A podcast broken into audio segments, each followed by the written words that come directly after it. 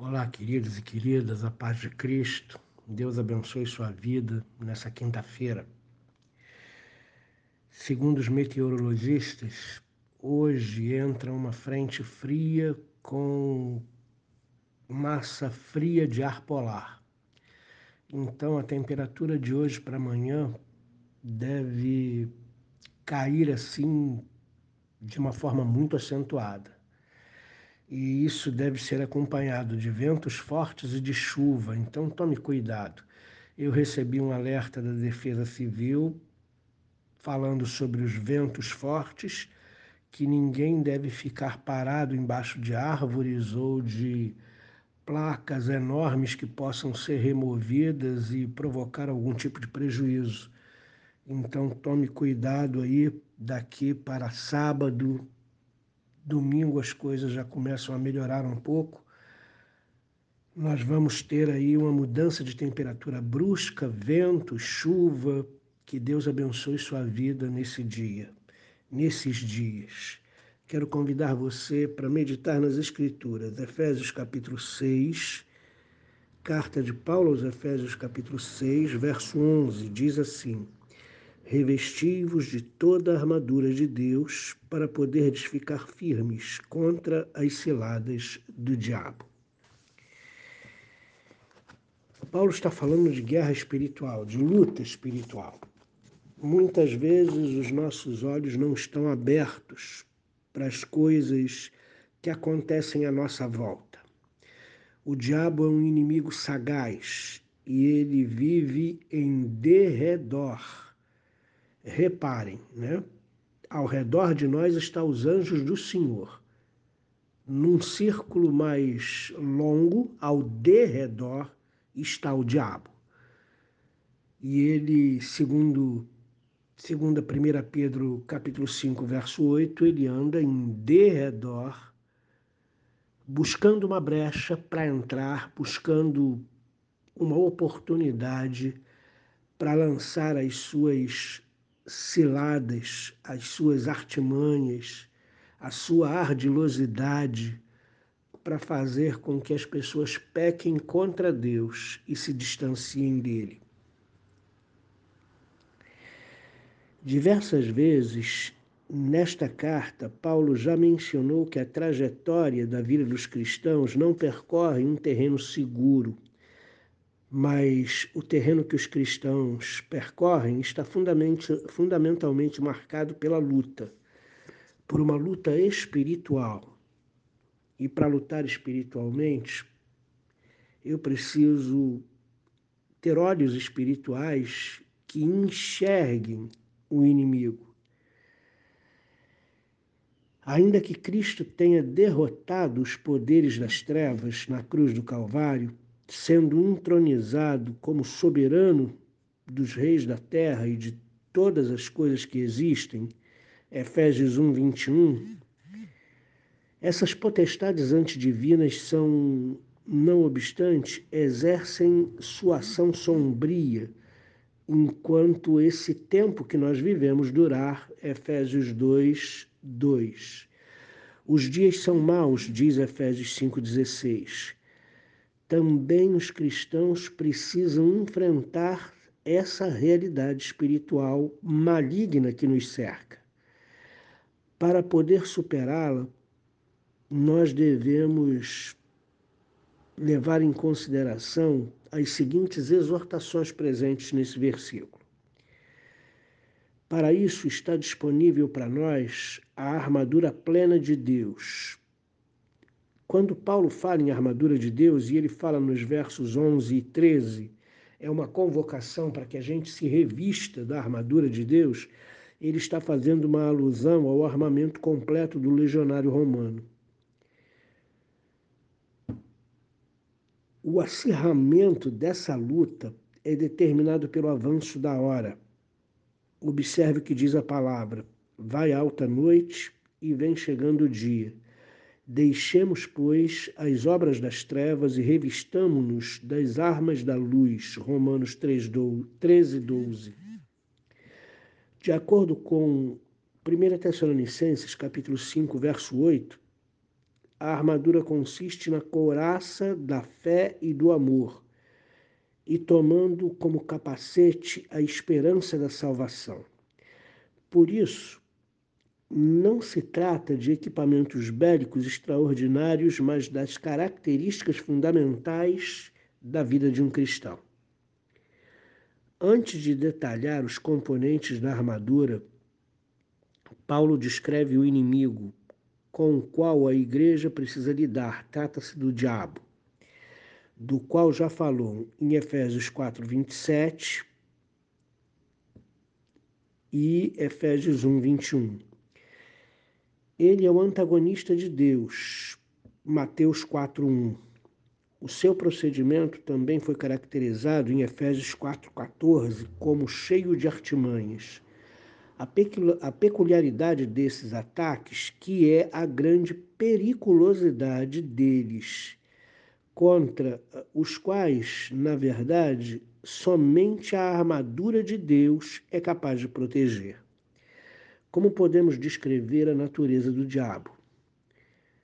Contra tentativas modernas de transformar o diabo em um poder do mal neutro, salta à vista as escrituras sagradas que o diabo não é uma esfera inexplicável de maldade sobre-humana ou desumana. Pelo contrário, na verdade, os seres humanos é que são reduzidos a fantoches na mão do diabo, porque este mundo jaz no maligno.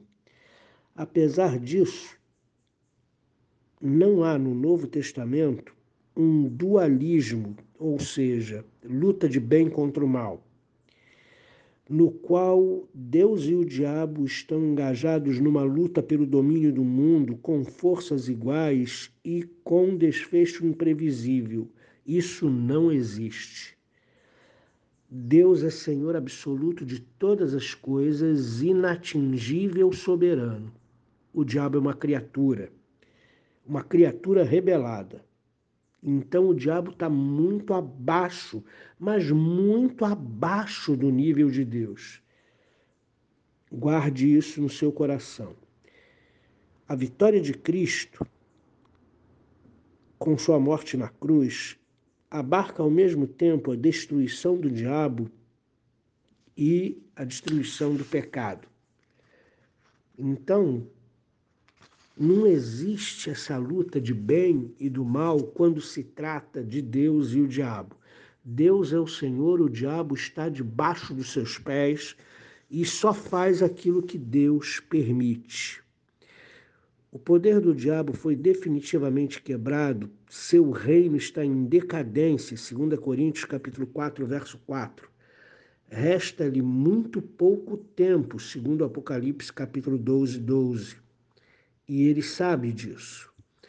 Apesar disso, suas artimanhas ainda geram consequências desastrosas para o discernimento humano. Unicamente a armadura de Deus permite que se vença nesse confronto. Firmar o pé, ao contrário de sair correndo, ceder ou cair, torna-se aqui o termo principal da metáfora militar. Trata-se de defender a posição de filhos de Deus conquistadas em Cristo e resistir, não se deixando é, afugentar. Queridos, é, a questão aqui é muito clara. A gente não pode ignorar é, essa guerra espiritual na qual nós estamos metidos. Somos filhos de Deus, somos protegidos por Ele, somos salvos pela verdade por toda a eternidade. Porém, vivendo neste mundo, nós estamos sujeitos às tentações desse mundo. E esse mundo jaz no maligno. Então o diabo está por trás de todas as situações culturais, sociais, políticas, espirituais que acontecem nesse mundo que visam abrir esse mundo para o pecado, que visam influenciar as pessoas a pecarem contra Deus, a transgredirem a lei de Deus, a descumprirem a ordem criada no Gênesis, quando Deus criou todas as coisas. E o diabo trabalha incessantemente, ele é um espírito, ele não dorme. Ele incessantemente trabalha buscando uma forma de arrastar você e a mim para o pecado. Porque quando o diabo consegue nos arrastar para o pecado, pecando contra Deus, nós nos afastamos dele. E afastados de Deus, o diabo tem mais liberdade de agir na nossa vida. Hoje ele não tem liberdade de agir na nossa vida porque estamos em Cristo. Nos voltamos para Deus de todo o coração todos os dias, nos humilhamos perante a sua face, estamos debaixo da sua cobertura, somos ovelhas no aprisco de Deus. Porém, as tentações desse mundo elas só aumentam, elas só avançam, elas só se tornam mais eficazes. Por isso a necessidade de vigiar, por isso a necessidade de se voltar para Deus, por isso a necessidade de se revestir da armadura de Deus todos os dias, através da oração, através da leitura da palavra, estabelecendo um relacionamento com Deus. Esse mundo não oferece coisa alguma que nós possamos aproveitar. Tudo que nós precisamos está em Cristo, se volte para Ele. Cristo é suficiente. Viva pela fé em Cristo. Creia nele de todo o coração. Ele é a nossa vida, ele é o nosso refúgio, ele é o guarda da nossa vida que não dorme. Cristo é aquele que nos ampara, nos mantém firmes, aquele que nos reveste com a sua armadura, ele é quem nos mantém de pé. Então se volte para Cristo, creia em Cristo, ore a Cristo, recorra a Cristo, confie em Cristo e não ceda às tentações desse mundo. Deus abençoe você nessa quinta-feira. Pai Santo, nos ajuda a enxergar, ó oh Deus querido, a maldade presente nesse mundo por trás de um monte de coisa bonita, de um monte de coisa aparentemente boa. Nos ajuda a enxergar as artimanhas e a ardilosidade do nosso inimigo, Satanás, ó Deus querido, porque ele visa nos fazer pecar, ele visa, ó Deus querido, nos afastar de Deus. Ele visa, Senhor querido, fazer com que nós venhamos a pecar contra ti, ó Deus, entristecer o teu coração e, e o pecado nos separa de ti. E uma vez separados de ti, esse mesmo diabo que tenta é o diabo que acusa. E a ideia dele é nos afastar dos teus caminhos. A ideia dele é tirar-nos do aprisco para que ele possa nos atacar e cumprir os seus maus desígnios para conosco. Então, por favor, nos ajuda a vigiar, nos ajuda a enxergar, nos ajuda a sermos sóbrios, nos ajuda, Deus querido, a mover a nossa vida pela fé, pelo amor e pela esperança da salvação. Por favor, Deus querido, livra do mal cada um dos teus filhos, em nome de Jesus. Amém.